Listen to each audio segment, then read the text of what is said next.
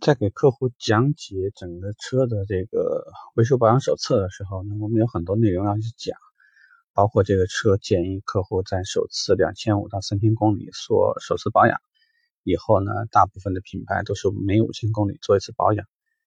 呃，一些细心的销售顾问在讲解这个部分的时候呢，会在这个封面的内页会把自己的名字、电话号码。呃，微信号码，或者说呢，如果你需要留个邮箱的话，都可以留的比较完整一些。之后呢，还会给客户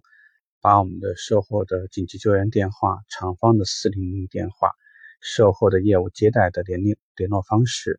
都会写在上面。啊，首次保养以后每次的保养周期，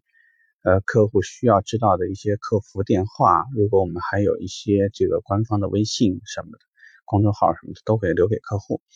方便客户呢清晰的了解未来遇如果遇到任何问题的时候，他可以跟谁联系。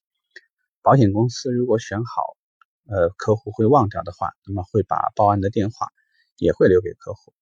还有一个重要的工作呢，就是我们会给客户在保养手册，呃，会把保养的那个黄连啊，那个一式两份的那个内容呢，会给客户核对车辆的车架号码、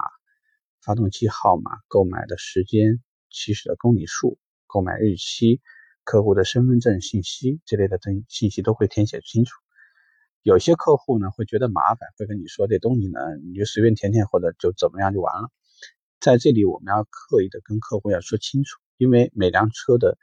保养公里数和保养时间，就像我们说的三年十万公里，意味着说你再怎么不用，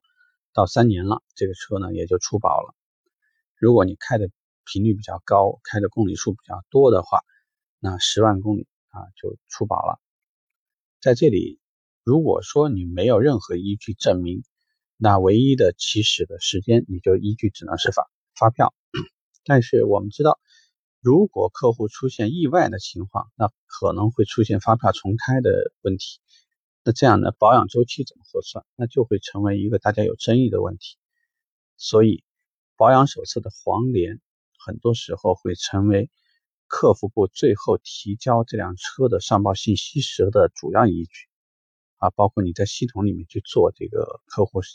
这个交车信息相关内容的时候，最主要的依据也是这个。所以客户的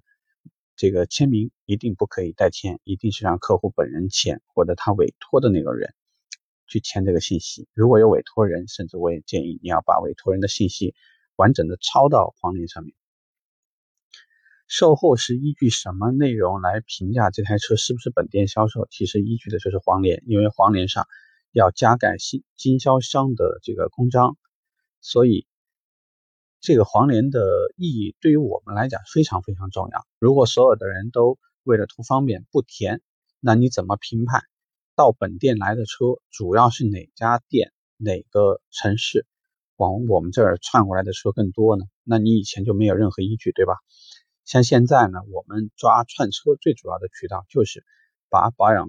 这个手册里面的这个加盖章的这个信息，包括客户的行驶证。如果有时候狠一点的话，你会把客户的身份证一并要过来拍照，然后呢发给厂家，证明客户为本地客户，但是销售商呢却是异地经销商，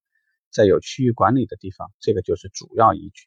所以呢，一定记住，保养手册的黄连一定要认真填写。并且呢，所有的信息一定要认真核对，给到客户的信息越方便越好。对于客户而言，这个呢也是体现服务里面的一个很重要的评价标准。OK，这个话题我们就聊这吧，拜拜。